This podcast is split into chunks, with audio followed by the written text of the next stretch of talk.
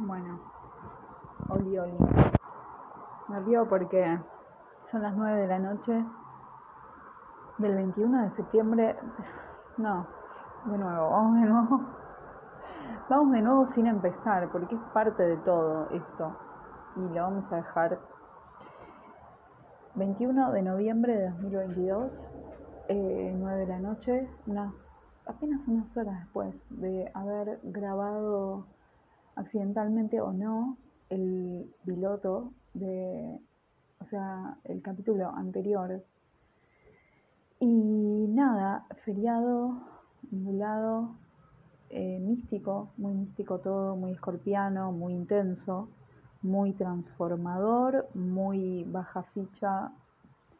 No sé, estoy diciendo un poco lo que se me pasa por la cabeza y un poco es la idea de todo esto. Así que nada, banquen, un poco esta necesidad de comunicar. En realidad banquen no, en todo caso la idea es sacar para afuera esto que estoy sintiendo para que eh, eh, con la esperanza de que de poder hacer eco de otras voces en sintonía. Bueno, eh, tenía ganas de seguir hablando y es así, como decía, muy intenso todo. Estamos en un momento en que, digo, las personas, todas las personas que estamos conectadas con el ámbito espiritual, vamos a decirlo así, vamos a ponerlo en una bolsa muy grande, ¿no? Que creo que, y las personas que no lo están, probablemente haya personas que tengan una desconexión mayor que otras, incluso dentro del ámbito espiritual, ¿no? No, no todo el mundo está como consciente de el momento que estamos viviendo a un nivel galáctico, espiritual, no sé ni cómo, ni cómo decirlo, pero bueno, eh, espero no haber tapado el micrófono, voy a tener más cuidado de eso. Em, entonces creo que, que sí hay, hay distintas, distintos tipos de personas, los hay, es evidente esto que estoy diciendo. Pero como un poco el ejercicio que estoy haciendo es hablar sin tratar de, no sin rumbo, más, no, más sin eh, restricción. Entonces voy a tratar de no, de no como meterle Saturno a esta charla porque es un poco la idea de este podcast, es como que, que nazca lo que tenga que nacer para, con la idea, con la intención, en todo caso, con la esperanza de, que, de, poder echar alguna clase de luz acerca de las energías actuales. Bueno, en realidad quería hablar de algo que es un poco, dije, bueno, eh, si voy a hacer esto, y lo acabo de decidir mientras subía al ascensor, después de ir a caminar un rato, Em, sintiendo algunas cuestiones, no solamente a nivel de lo energético y, del ámbito espiritual, o sea, a nivel, ¿qué, ¿qué, quiero decir con esto? no Voy a explicar, como estoy hablando de, soy una persona muy sensitiva y siento las energías del ambiente y me pasa desde siempre, Em, creo que igual de todas maneras cada vez más personas lo sentimos y esto también tiene que ver con la apertura de nuestro ser cristal. Es algo que se está generando a nivel, a nivel energético en todos los seres humanos. Eh, particularmente sí, si somos sensitivos lo vamos a sentir más probablemente, pero también hay algo que creo que se, se va como equilibrando dentro de uno si uno hace cierta, cierta tarea, no sé. El punto es que venía como pensando en un tema particular, que es el de la sensación de la locura. No el de la locura en sí, digamos, esto de estoy loca, ¿no? que es algo que personalmente pienso muy seguido desde hace muchos años, eh, que tengo como momentos en los que digo estoy totalmente del tomate eh, y las personas se dan cuenta y todo el tema de cómo manejar el tema de la locura a nivel social. Pues me fue pasando como de que en realidad nunca fue un tema tan grave para mí. ¿Por qué? La verdad es que no sé bien por qué, pero de alguna manera yo también tuve una cosa muy saturnina, por eso hablaba de Saturno, como muy de amoldarme a, por lo menos a que no se viera tanto la locura, ¿no? Tratar de eh, funcionar de una forma, bueno, esto del enmascaramiento, ¿no? Que se, se habla en, puntualmente en el ámbito de, del autismo, que también obviamente tiene que ver con, con, con ese perfil, con esos rasgos, pero yo creo que, bueno, es un poco engloba toda una cuestión del ser que uno trae. Eh, y pensaba, ¿no? Que yo, a esta altura de la vida y de todo, tengo como momentos en los cuales eh, no, no tengo casi, eh, digamos, no es que vergüenza, sino como que soy así, entonces no lo, no lo puedo tapar, digamos, el hecho de ser diferente, vamos a decirlo. ¿Y qué es ser diferente? Porque todos somos diferentes. Me van a decir, ah, pero pará, te crees tan especial y qué sé yo. Y, y, yo les voy a responder que está lleno de personas diferentes, por suerte, por fortuna. Somos, cada vez está más, más como sale a la vista. Eso también lo veo, lo, percibo y lo, lo felicito, lo, lo alegro, lo, lo festejo. Creo que cada vez las personas que nos sentimos diferentes estamos como más sueltas de alguna manera. Hay como algo que se está soltando y que es inevitable, que es parte justamente de este proceso universal que estamos haciendo, este proceso, digamos, global, quiero decir, hacia, hacia ser cristal, pero también este proceso que también se llama por ejemplo, en la astrología como la era de Acuario, ¿no? O sea, es un poco distintas formas de hablar de un fenómeno que se genera a nivel tanto individual como social, que es creo que esto de, primero, bueno, voy a decir distintas cosas que pueden ser lo mismo o no. Eh, el hecho de no poder enmascarar más situaciones tanto por una, como un hartazgo general, como una, una, una sensación de estar quemado, quemada, de, de, de, un momento, de una época como muy, muy como enmascara, eh, enmascarable, ¿no? Como de, siento que hasta ahora, estamos hablando del fines de 2022, venimos como en una etapa general de que todavía sigue primando mucho lo, lo la apariencia, ¿no? Y como el, querer demostrar la pertenencia a una elite de que puede ser tanto el tema del dinero, el tema del poder, el tema de la inteligencia, el tema de todo, un mix de cosas, ¿no?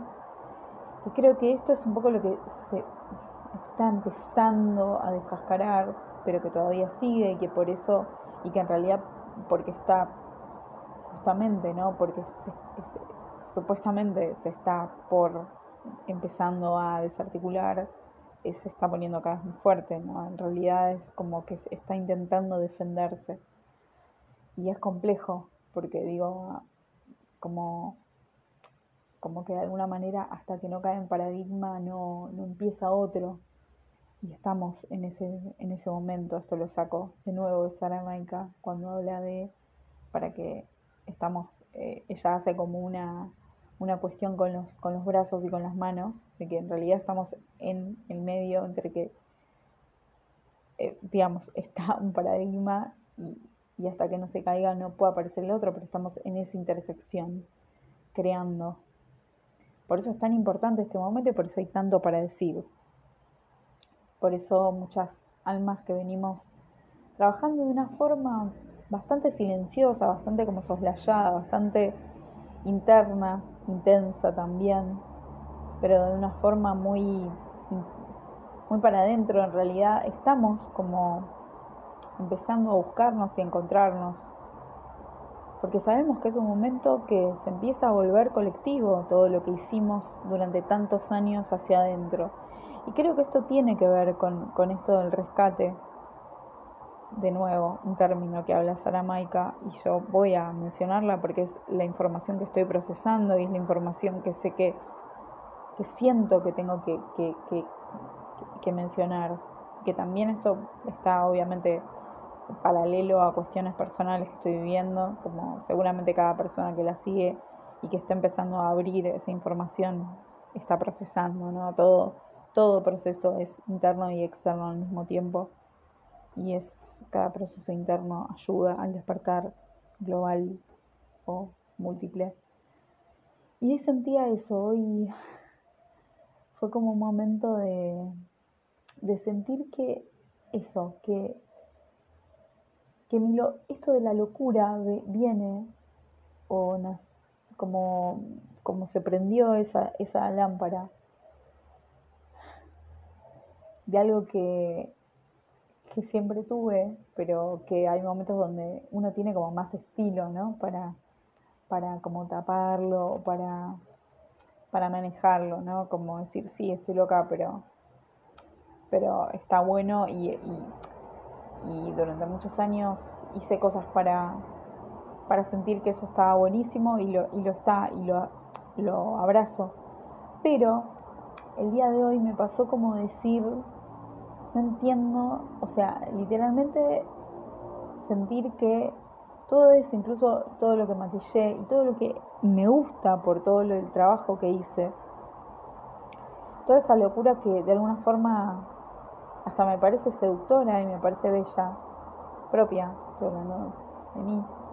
Em, de todas maneras, siento que, que eso, también de eso me tengo que despegar que todo ese proceso que hice con todas esas cosas, las estoy mirando de frente, estoy diciendo, bueno, sí, todo eso que incluso hasta construí alrededor de esa locura, de esa cuestión, esa forma de ver el mundo bastante única, bastante rara, y todo eso que incluso aprendí a amar y a, querer a todo eso, ya es momento también de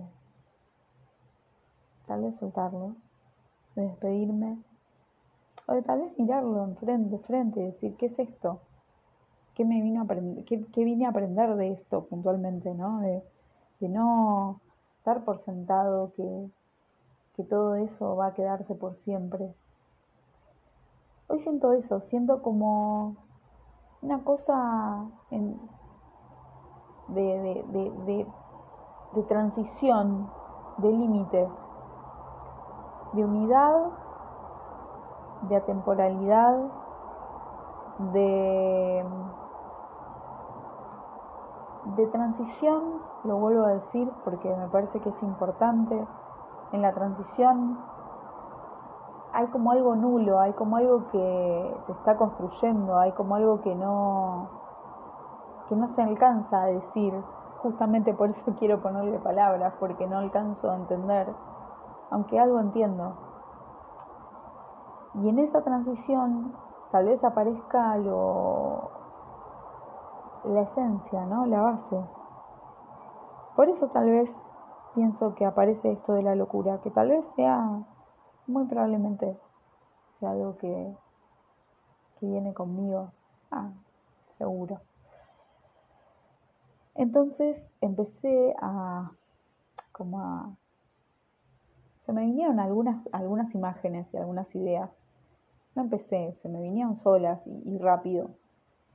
Una situación que tuve en la adolescencia, un poco después, con unas amigas que siempre voy a recordar porque cada tanto me, encuentro por la calle con una, Sofía de Anastasia, que las grandes maestras, grandes maestras, inmensas. Qué importante, ¿no? Este momento donde uno se acuerda de personas dos en su vida. Eh, me acuerdo de, de, Ana, de Anastasia y de, y de Sofía. Sofía me la encontré justamente en un eclipse, porque vivimos, por el momento vivimos a unas cuadras. Siempre me la, me la encontré dos veces este año en momentos de eclipse. Así que está, está en mi campo. Eh, Anastasia vive en Israel hace muchos años. Las dos nacieron acá, pero seguramente estoy segura que son personas que, que, vienen. Vinimos, vinimos juntas varias vidas, de, nos, nos cruzamos varias existencias más que, más que seguro y como tantas, tantas almas, esto es lo que pensaba hoy y creo que lo dije en el, en el capítulo anterior, si no lo pensé, creo que tantas almas encarnamos por estos lares. En realidad en otros, en otros momentos de la Tierra encarnamos en otros, en otras geografías juntos. dijimos, bueno, vamos, venimos todos para acá. Yo siento que, que acá puntualmente en, Argentina, Buenos Aires, hay como una conjunción de personas que, que venimos juntos medio como, como bandadas de, de, pájaros de, de, otros lugares, de, no saber, ¿no? Y, me pasa, me pasa con, me pasa con Sofía, me pasa con Anastasia, me pasa con Ivana, que también la conozco del mismo lugar. Ivana ahora con una familia hermosa. Eh, y bueno, en realidad se me, la a Sofía porque un amigo de Sofía, Leonel, que anda a saber qué será de la vida de Leonel, ¿no? Una vez me dijo, éramos muy, muy jóvenes, muy jóvenes y salíamos a lugares muy raros, esa época de salidas raras, darks, literalmente darks, ¿no? Eh, sí. Me dijo, nosotros todos queremos parecer raros, pero vos sos rara de verdad. Me acuerdo que me dijo, si no fue con esas palabras, fue muy parecido. Y me quedé porque dije, este pibe me... Bien, me vio, me sacó la ficha. Y fue como que, nada, lo, eh, fue como, como un poco, me dolió un poco porque yo era muy chica, pero al mismo tiempo lo sentí como un poco un elogio, porque sabía que sí, que esas personas que venían estaban como,